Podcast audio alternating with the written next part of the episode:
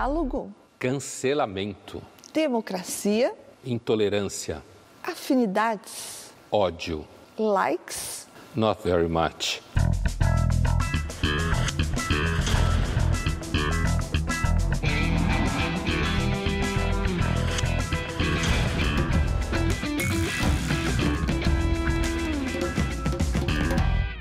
Boa noite para você que está aqui com a gente. Hoje o Linhas Cruzadas vai falar sobre marketing digital, censura e outros fenômenos que andam rondando as redes sociais. Boa noite, Pondé.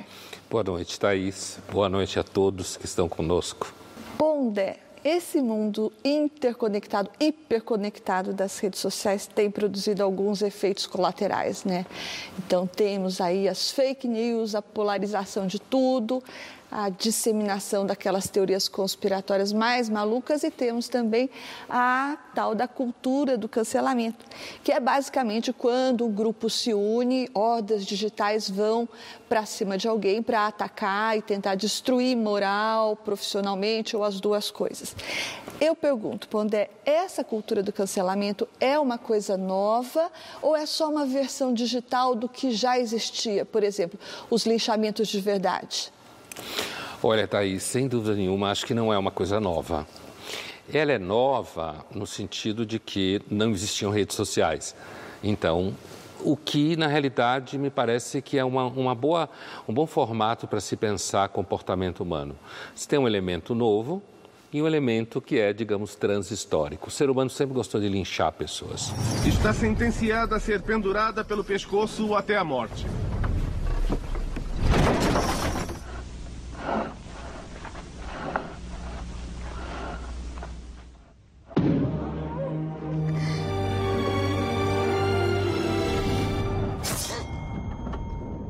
O historiador Huizinga, muito importante, holandês, que escreveu um livro chamado O, o, da Idade Média, em que ele narra uh, gente jogando ovo podre, xingando herege, certo? No, no, século XV, ou seja, tipo programa de domingo, é claro, não havia domingo, mas como se levasse criança para xingar a pessoa que vai ser queimada ou enforcada. Então, e o linchamento de outro, todas as outras formas. Então, eu acredito que sempre existiu o gosto por você humilhar pessoas e falar mal delas e xingá-las e quem sabe até matá-las. O cancelamento nas redes sociais, é claro que não vai ao ato de matar pessoas ou enforcar, não é isso que eu estou dizendo. Mas o gostinho de saber que você pode prejudicar uma pessoa e fazer parte de uma turba, acho que sempre existiu. Essa comparação que você fez com hereges é interessante porque me parece que os canceladores, em geral, eles cancelam gente do seu próprio grupo, da sua própria turma e não antagonistas necessariamente, né? Eles cancelam os hereges do seu próprio grupo, é isso, Pondé? Eu acho que sim. E, e, existem várias formas de você atacar pessoas dentro das redes sociais, né? Para ter efeitos A ou B. Por exemplo, se grupos de bolsonaristas atacam uma pessoa, ela pode até melhorar o cenário dela para emprego em mídia, por exemplo, ou para emprego e, em vida intelectual em geral, se bolsonaristas atacarem essa pessoa. Agora, quando você tem grupos que são identificados com causas sociais e são identificados com o bem de alguma forma, nesse grupo aí acontece essa heresia. Né? No sentido de pessoas que fazem parte daqueles que combatem racismo serem cancelados pelos próprios que combatem racismo. Mas então eu posso depender disso que só a esquerda cancela, ou a esquerda cancela mais, mais ou menos assim como eram os expurgos marxistas e a direita não cancela? Falando de esquerda e direita hoje, né, porque são dois termos de cauda longa, como a gente fala, né, esquerda e direita, eu tenho a impressão que a, a direita identificada com o grupo do Bolsonaro no Brasil, especificamente, ela pode cancelar alguém se este alguém, por exemplo, trabalhar num veículo de mídia alinhado com o governo Bolsonaro, essa pessoa pode vir a perder o emprego e ser cancelada pelo grupo, certo?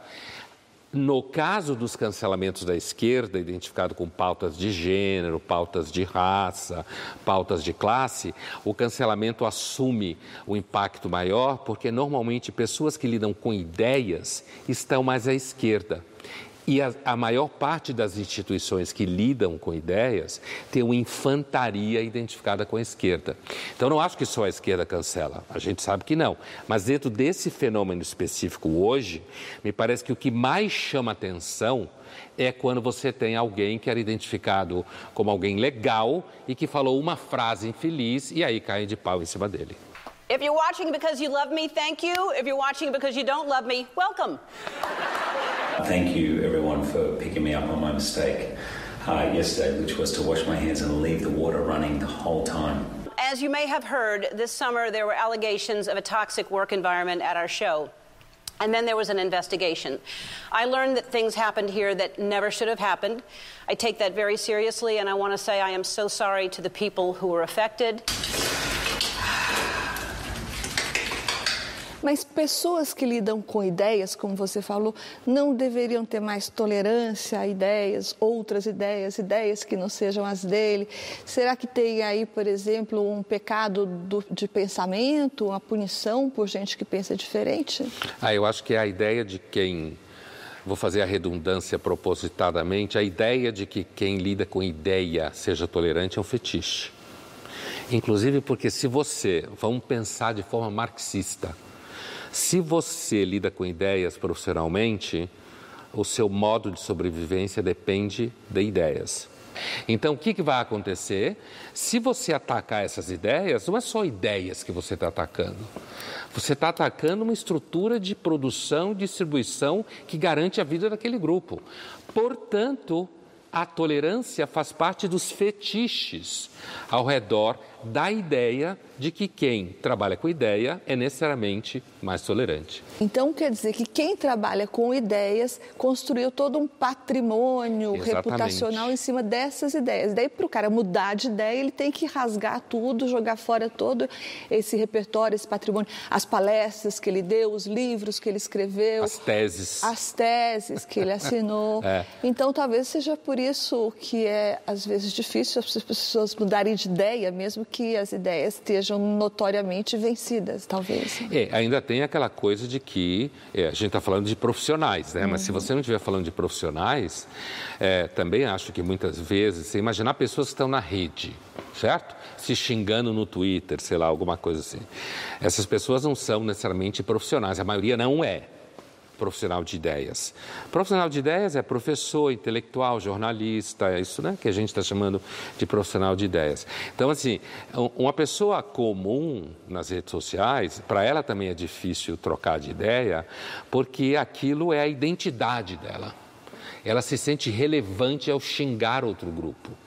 Então, se para o profissional o que está em jogo é uma, digamos assim, uma infraestrutura econômica, que mantém a vida dele, inclusive se ele já tiver mais tempo e opção de mercado de trabalho, para uma pessoa como essa, é na realidade a bolha que ela vive, o modo como ela se identifica. Então ela se olha no espelho e ela diz assim: não, eu sou uma pessoa que detesta gay por exemplo.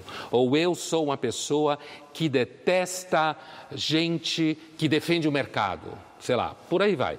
E aí ela faz parte daquele grupo e ela não vai trocar de ideia porque senão ela pode ter uma crise psicológica identitária. E também porque ela vai ficar isolada do grupo, ela vai perder o grupo e talvez a identidade de grupo, então. Uma das inúmeras conclusões que a gente pode tirar disso, Thaís, é que, no fundo, você tem elementos exteriores às ideias enquanto tal que impactam diretamente na sua relação com elas como se fosse uma infraestrutura, seja psicológica, seja comportamental, seja afetiva.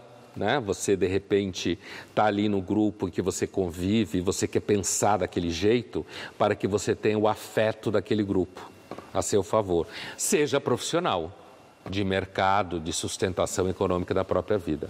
Bom, toda essa dinâmica que você descreveu aí, ela é muito empurrada, impulsionada pelas redes sociais, né? E daí a gente teve recentemente o um caso daquela jornalista do New York Times, a Barry Wise, que saiu do New York Times chutando a porta e falando que o New York Times estava se deixando pautar pelas redes, mais especificamente pelo Twitter. Barry Wise says, I always thought that America was different, that it was different not just because of... Her name is Barry Weiss. To think that offense taking is being weaponized Você acha que os veículos de comunicação, grandes veículos tradicionais como o New York Times, por exemplo, eles estão se deixando levar por essa ideia de que é necessário mostrar a virtude, sinalizar a virtude, performatizar a virtude, Pondé? Eu acho que sim. Uh, o caso da Barry Wise ele é paradigmático. Primeiro que está falando de um jornal como o New York Times, que é um jornal importante no mundo, além de ser nos Estados Unidos, é óbvio. Né? É um jornal que é paradigma identitário para jornais, como The Guardian na Inglaterra, por exemplo, né? ou Le Monde na França. Então, assim, ah, então acho que já começa sendo importante por conta do jornal em questão.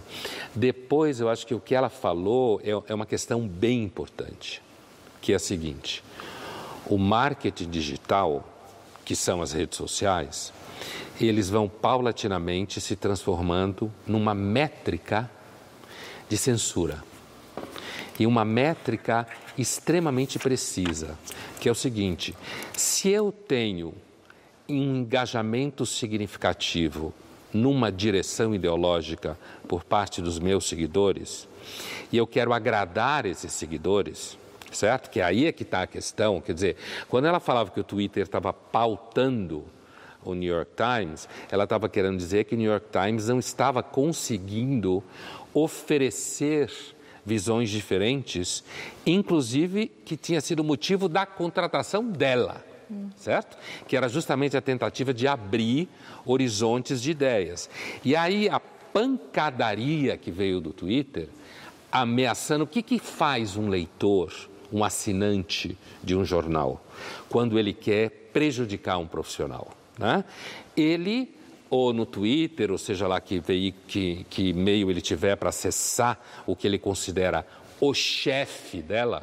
Vou cancelar minha assinatura. Se estou esperando uma posição do New York Times em relação ao artigo escrito pela colunista Barry Weiss para decidir o que eu vou fazer com minha assinatura. Quando você depende de assinatura, você tem que agradar muito mais gente a métrica das redes sociais sustenta a, a, o veículo especificamente. Enquanto que na publicidade, você estava dentro de um jogo que era um pouco mais distante dessa coisa de, olha, se você não falar o que eu quero, eu cancelo sua, a minha assinatura. Então, acho que depender de assinantes hoje é muito mais totalitário do que quando a mídia dependia de publicidade. Ali todo mundo sabia qual era o jogo. Vende shampoo, vende shampoo, anuncia o shampoo e escreve o que você quiser. Mas então isso pode ser a, a morte dos jornais, quer dizer, a morte definitiva dos jornais, porque as pessoas assinam jornais não para elas verem exatamente o que elas veem nas redes sociais, eu imagino, né? E daí, se os jornais vão seguindo os caminhos obrigatoriamente que seguem as redes sociais, então não é mais necessário ler um, basta ler as redes sociais.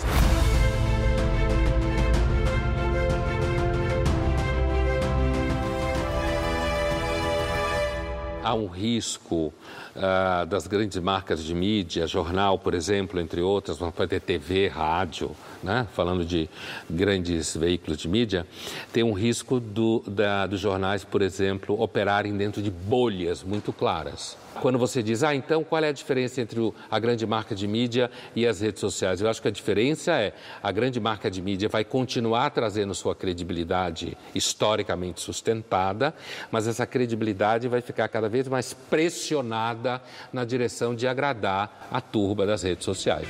Melhor relação com a câmera é quando você esquece que ela existe. Ah, mas acho que isso leva tempo, né? É, e você tem que tomar cuidado hoje em dia, né? A gente volta já já. Bueno, chicas, vamos ahora a hablar español. So crazy news. Just... We're here at Beats One. Yeah, man. I want to see you. Hello, what's up, Brazil? Good to see you. Marketing digital. É isso que a gente está falando hoje no programa Linhas Cruzadas, que volta agora no nosso segundo bloco. Pondé, então, marketing digital é uma condição hoje para alguém que quer fazer dinheiro, que quer fazer sucesso, que quer ser alguém? Eu não acho que seja uh, já universal para todo mundo, né?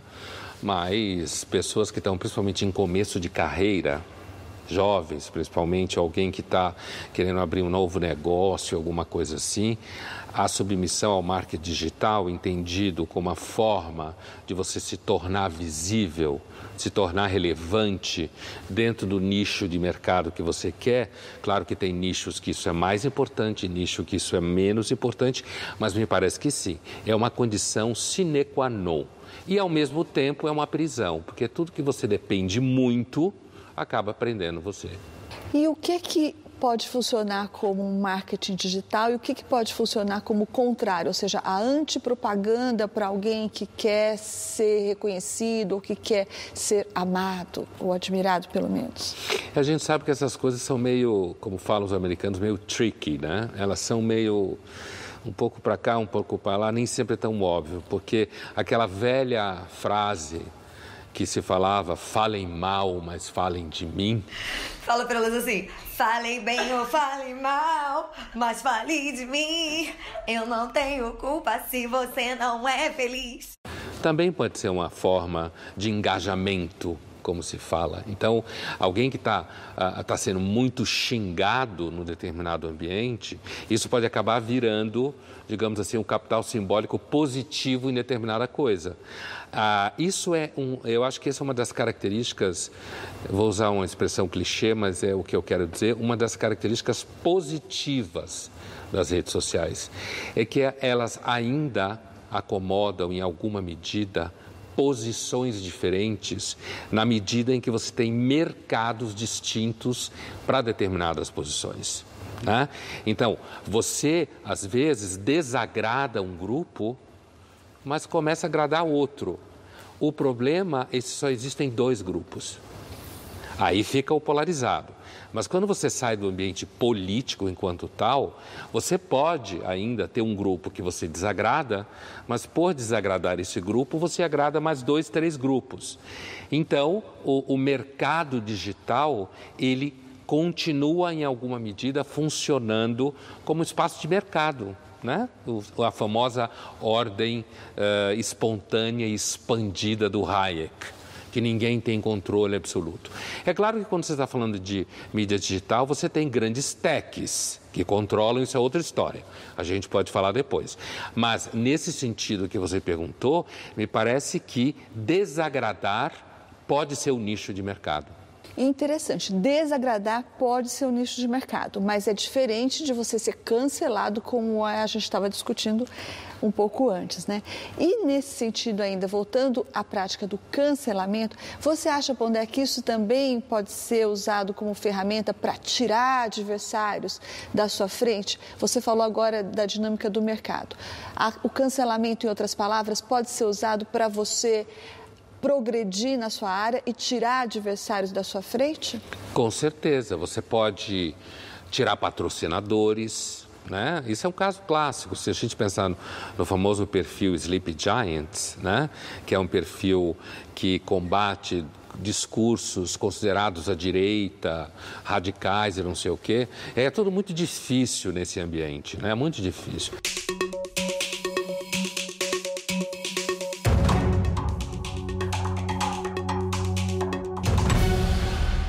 Eu sou muito cético com relação à tentativa de você estabelecer claramente o que significa um discurso assim, um assado. Sou bastante cético em relação a isso. Mas acho que sim, Thaís. Quer dizer, se, se você, por exemplo, tem um profissional X e você começa a pressionar o veículo no qual ele trabalha para que ele perca aquele emprego, ameaçando retirar patrocínio.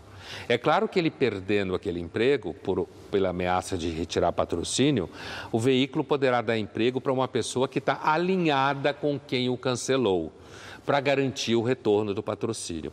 E nessa medida, as empresas por estarem submetidas às redes sociais, se transformam em mecanismo de censura do pensamento público.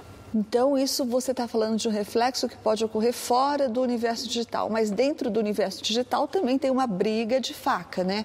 Por exemplo, outro dia você estava falando sobre um youtuber. O youtuber cancelado dá espaço para outro youtuber não cancelado. Sem dúvida. Se você consegue cancelar um youtuber importante, uh, aquele grupo que passou a odiá-lo Também a gente tem que levar em conta que a gente falava um pouco antes que esse ódio pode durar pouco tempo, né? Talvez o tédio que as pessoas vivem salvem elas de elas delas mesmas, de ficarem odiando uma pessoa ou uma marca a vida inteira, né? Uh, muito, o próprio Walter Benjamin achava que o tédio é uma experiência importante na vida, né? Mas assim, uh, as redes sociais são uma escravidão. Todo mundo que trabalha com elas sabe. Você tem que alimentá-la o tempo inteiro, você tem que estar o tempo inteiro atendendo o desejo de uma porrada de gente que quer um monte de coisa, certo? Então, é uma escravidão. Mas, sendo você muito grande, você, se você cai em desgraça, por exemplo, num segmento, um outro pode entrar no seu lugar. E nessa medida, o cancelamento, tanto no nível de um youtuber grande, quanto no nível de um intelectual, engajado num determinado tipo de debate, de trabalho, se ele é cancelado, ele abre espaço para outros. Então eu acho, Thaís, que no final das contas o cancelamento hoje é uma ferramenta de mercado. E você diz que as redes sociais são insaciáveis, mas elas também sofrem de tédio, elas se enjoam disso e se enjoam daquilo. Então, talvez o próprio cancelamento esteja sujeito ao seu cancelamento.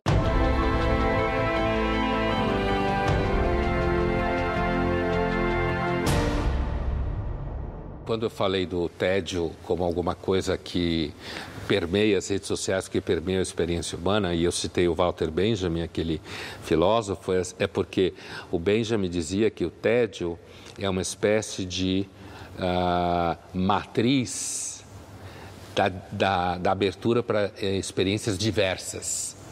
Ou seja, ele fazia um vínculo direto entre o tédio, no sentido de você ficar cansado do que você tem, começar a ficar procurando outras coisas, poderia servir de matriz para você descobrir coisas que você não sabia.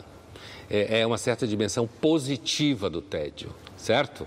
Né? Então, assim, nesse sentido, eu entendo que a, a, a, existência do tédio como possibilidade de cancelar o cancelamento é, digamos assim, a ponta do iceberg da de uma certa positividade do tédio, certo? Então, eu cancelo, mas depois eu cancelo o que eu cancelei, e aí de repente eu começo a ver que aquilo que eu cancelei não é tão distante daquilo que eu penso.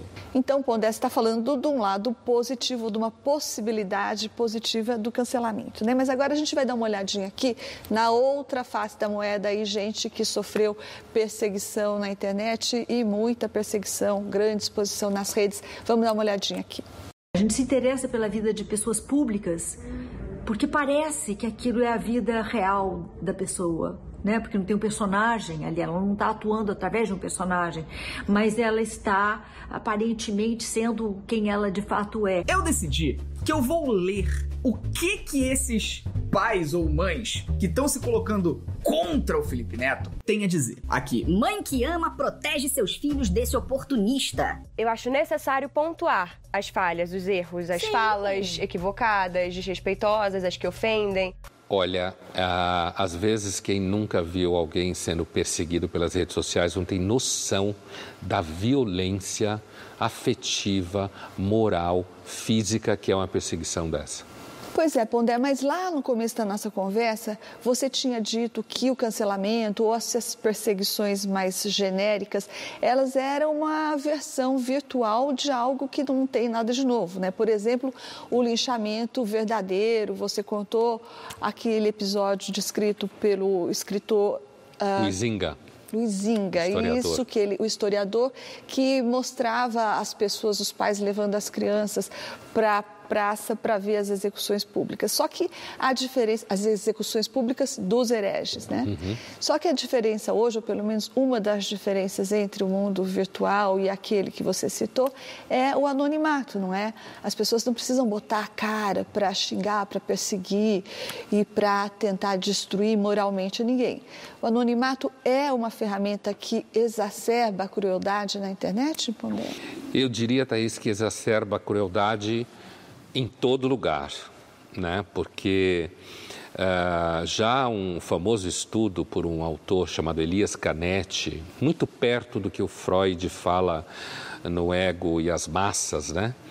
É, a, a ideia é a seguinte: toda vez que você faz parte de uma massa, de uma multidão, há uma tendência a você se afastar da responsabilidade individual.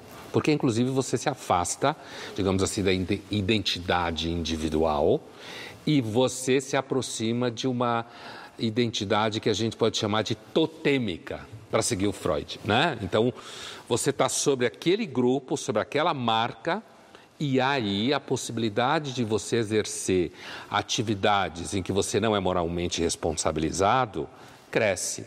Isso nas redes sociais acontece muito. Por quê? Porque como existe esse anonimato, porque muitas vezes você não tem como saber quem fez, né?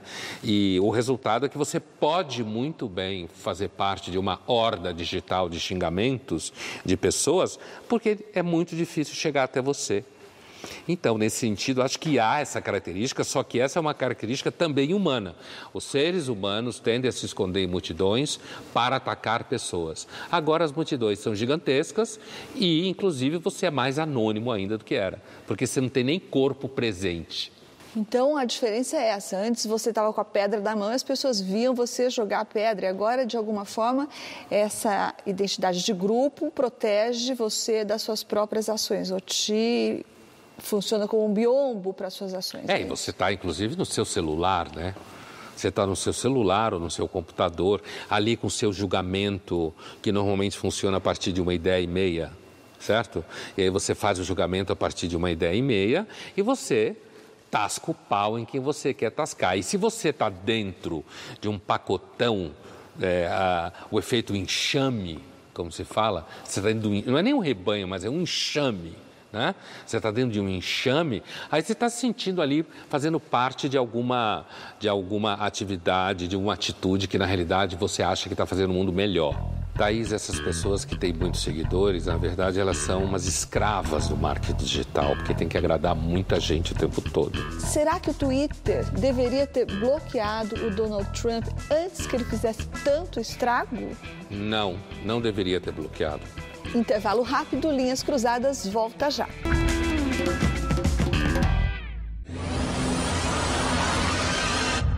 What is happening to me? The answer is out there, Neo. It's the question that drives us. What is the Matrix? The Matrix is the world that has been pulled over your eyes to blind you from the truth. What truth? They're watching you, Neo. To see it for yourself. Eu acho que o Matrix hoje, na verdade, é a bolha que as pessoas vivem dentro das redes sociais. Um daqueles filmes que tem mais de 20 anos, mas são assim meio proféticos quase, né? Voltamos com linhas cruzadas e o nosso tema de hoje é marketing digital e censura. E no bloco anterior eu perguntei para o Pondé se ele achava que o Twitter deveria ter bloqueado antes o Donald Trump. E ele respondeu que não. Por que não, Pondé? Primeiro, Thaís, eu duvido que o Twitter tivesse coragem de bloquear o Trump quando ele estava no auge do seu poder, tá? Uh, bloquear o Trump agora é chutar cachorro na ladeira, cachorro morto. Depois, porque esse tema é um tema muito espinhoso. Não tem solução fácil, né? ninguém sabe. Quem disser que sabe está mentindo. Que solução eu quero dizer? O fato de que as, essas grandes empresas de tecnologia, elas são privadas, mas na realidade hoje elas fazem a gestão de um conteúdo público no mundo inteiro. Mas elas são privadas.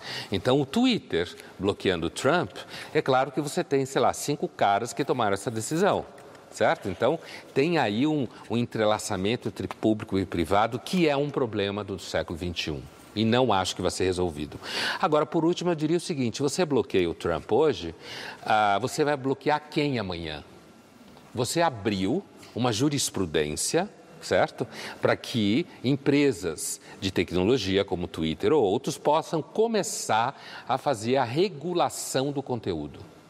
Liberdade de expressão é sempre um risco. Esses cinco caras aí que você disse que tomaram a decisão de bloquear ou de não bloquear o Trump, eles são movidos por que razões? São simpatias partidárias? São conveniências políticas? Ou são, por exemplo, razões comerciais, puramente comerciais? Eu acho que razões comerciais nunca são somente comerciais. Né? Então você tem por exemplo, no caso, como eu dizia do Trump antes, bloquear o Trump quando ele está descendo a ladeira, quando ele já perdeu a eleição, significa que uh, você está bloqueando alguém que perdeu a eleição, certo?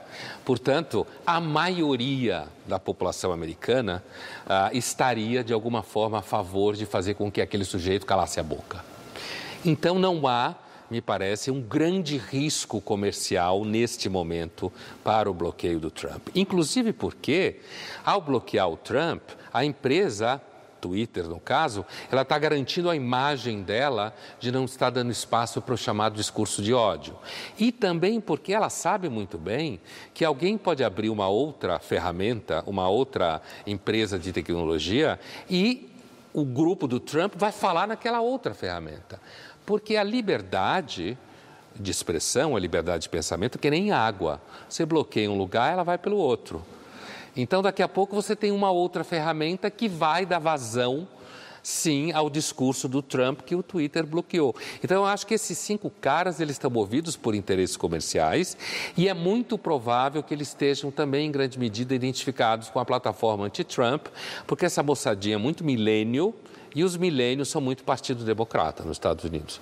Mas, Pondé, se a gente fosse pautar por esses critérios, esses ditos e os não ditos, como os que você falou agora, são os não ditos, porque os ditos incluem, por exemplo, o chamado discurso de ódio. E se a gente fosse pautar por esses critérios, então o próximo banido do Twitter tem que ser o nosso presidente Bolsonaro, não é? É possível que sim.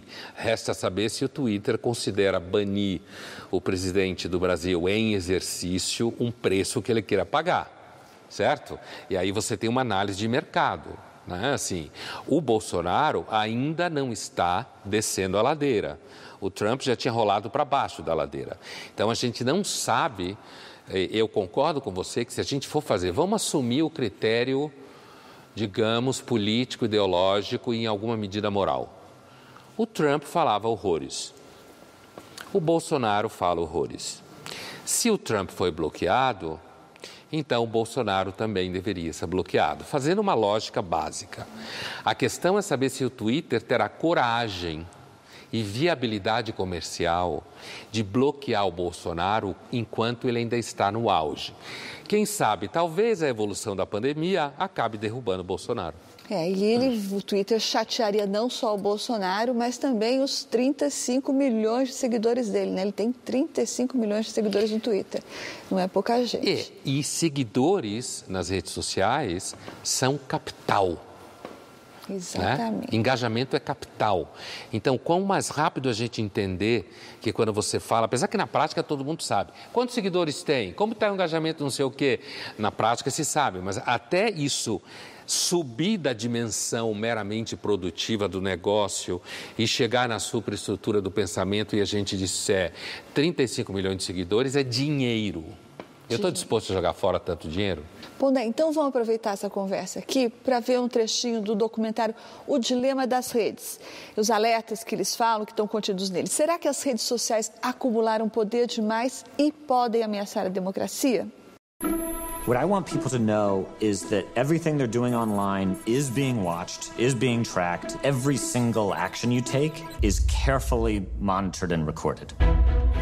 A lot of people think Google's just a search box and Facebook's just a place to see what my friends are doing. What they don't realize is there's entire teams of engineers whose job is to use your psychology against you. I always felt like fundamentally it was a force for good. I don't know if I feel that way anymore. Exagero? Eu acho que, olha, tem várias dimensões aí. Thaís, primeiro eu diria, eu sempre acho fofo alguém que acha, que diz que ah, eu estava ah, fazendo isso porque eu achava que estava fazendo para o bem. Acho muito fofo isso, né? Ainda mais quando você está movendo tanto dinheiro como você já estava movendo. Eu entendo... Vamos fazer aqui o alerta de ironia, né? É, alerta de ironia. Mas assim, Thaís, eu, eu tenho a impressão do seguinte, a maior parte das pessoas, no seu dia a dia, provavelmente não estão nem aí para isso. Porque elas querem que a comida chegue rápido, elas querem que aquilo que elas querem apareça rápido as opções que ela tem, certo? Então, eu não sei até que ponto o que esse documentário fala, que aliás é um documentário de, uma, de um debate que tem no mínimo 10 anos. Né? As pessoas que aparecem no documentário, para quem acompanha esse debate, já as conhece há 10 anos, certo? Então, ele não é novo, ele é didático. Esse é o valor dele. Afora o fato de que ele está numa plataforma que usa rastreamento do que você consome para oferecer para você um menu de filmes que é interessante ou de séries, certo? Então, assim, o capitalismo ele é plástico. Todas essas pessoas que criticam essas marcas, aí Facebook, ou seja lá o que for, ou Google, elas também estão fazendo um nicho de mercado para elas. O diferencial é que elas estão dizendo que elas vão fazer para o bem. Eu sempre duvido de quem diz que está fazendo coisa para o bem certo? Alerta de ironia, como você falou.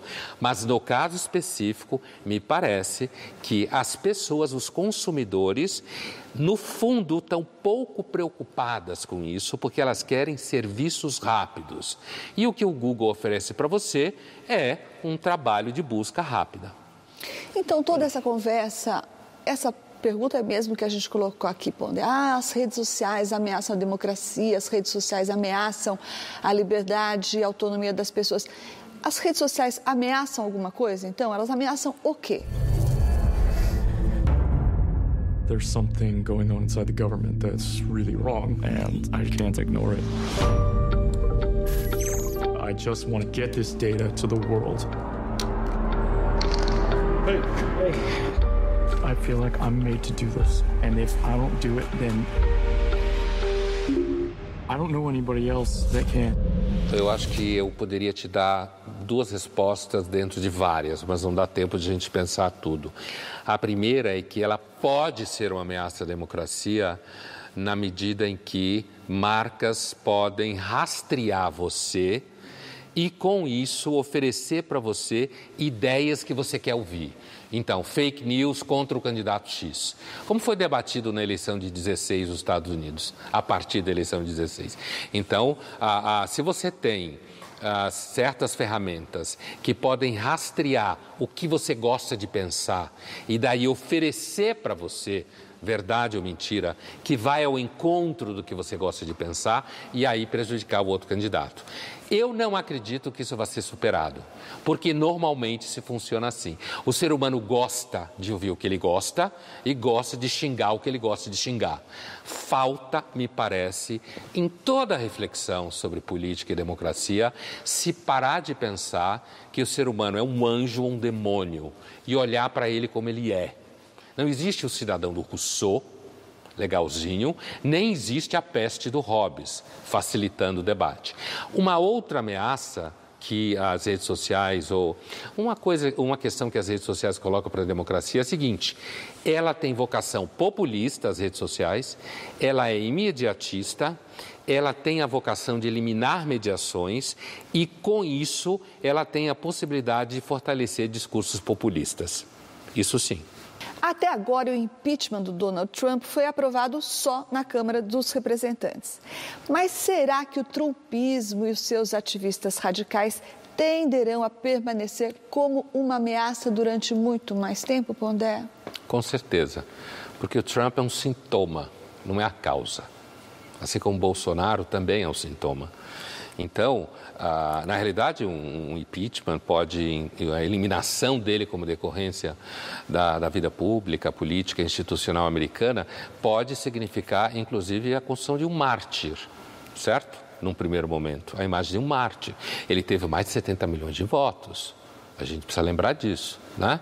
Então, me parece que sim, mesmo que ele seja alijado da vida política, aquilo que representa o trumpismo, o ressentimento, o sentimento de irrelevância, de que você é passado para trás na fila, que muitos eleitores do Trump sentem, acho que vai continuar.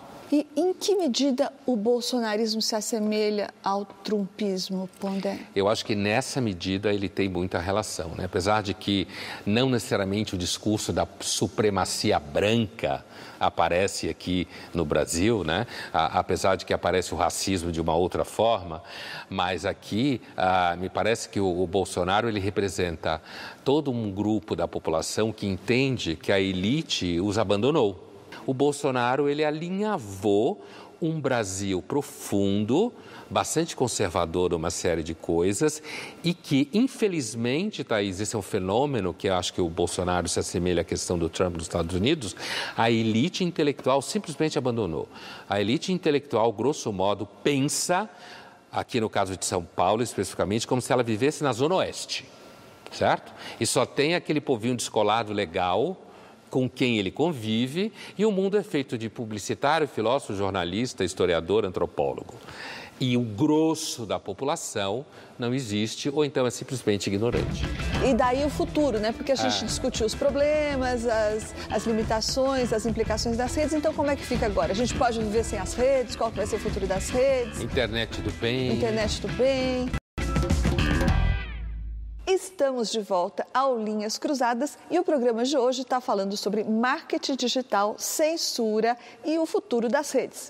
E agora a gente vai mostrar que o cientista britânico Tim Berners-Lee, que foi o inventor da WWW, a World Wide Web, diz que está decepcionado com certos usos que a sua invenção está se prestando. E ele propõe a criação de uma nova internet, mais democrática.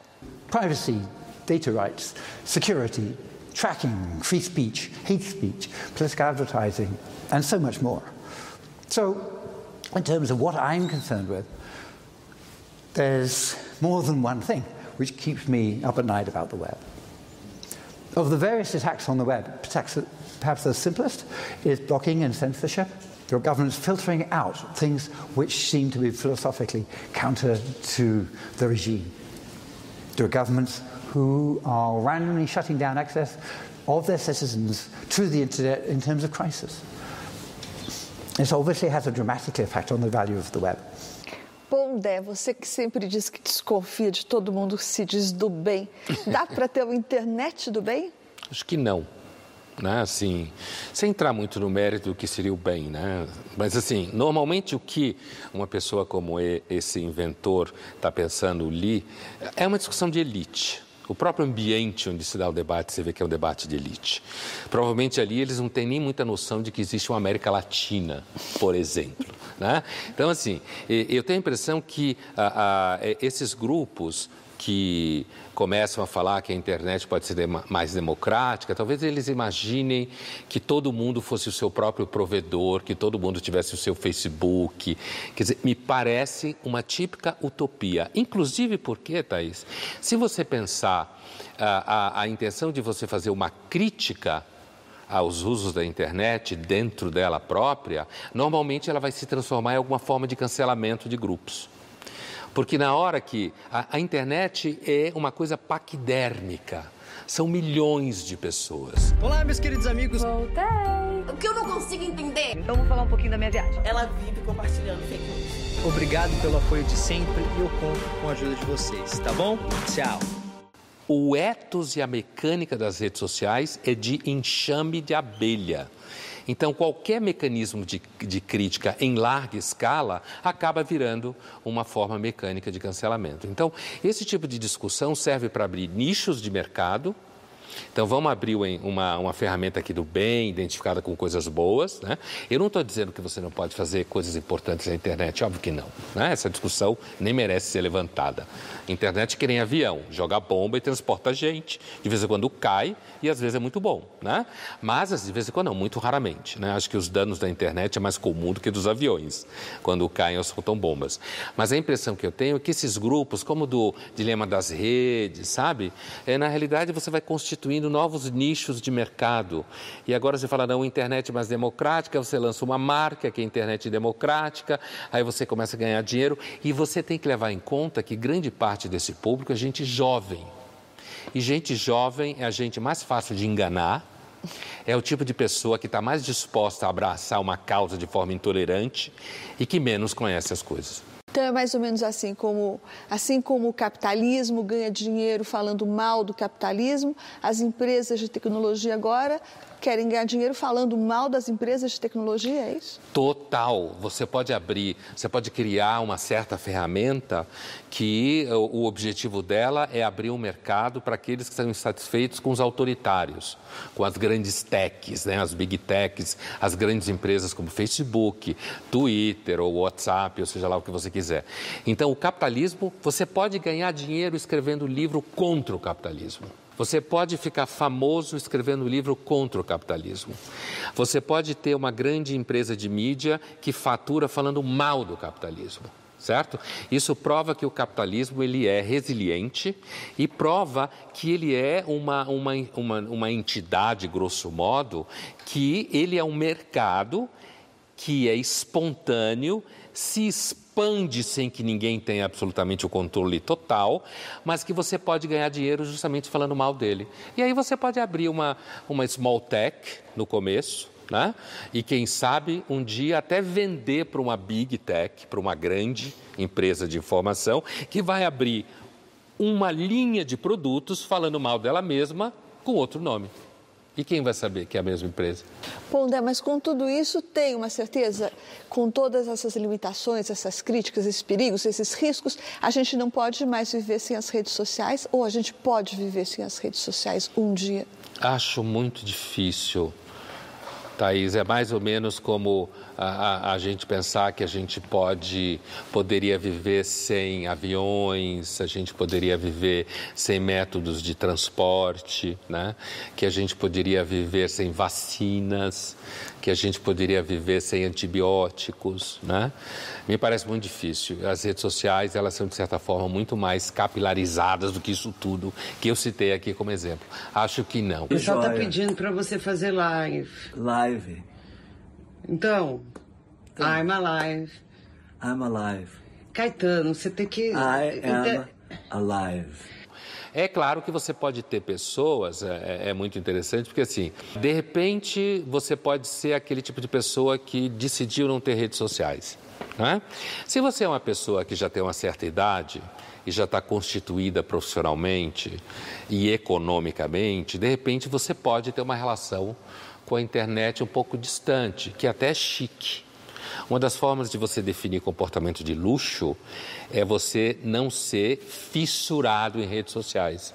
Não tem nada mais elegante do que você não estar tá nem aí para as redes sociais. Mas para não estar nem aí para as redes sociais, você tem que ter um percurso profissional constituído e uma vida economicamente de alguma forma sustentada. Né? Se você é um jovem entrando no mercado de trabalho, é muito difícil você não depender e não trabalhar com as redes sociais. Então, me parece impossível se pensar o um mundo sem redes sociais. Você escreveu, você fez dramaturgia ou você atuou? Eu escrevi uma peça, ah, mas, você mas bem recentemente. E fiz formação de ator durante dois anos. Que perigo você é! Linhas Cruzadas fica por aqui até semana que vem.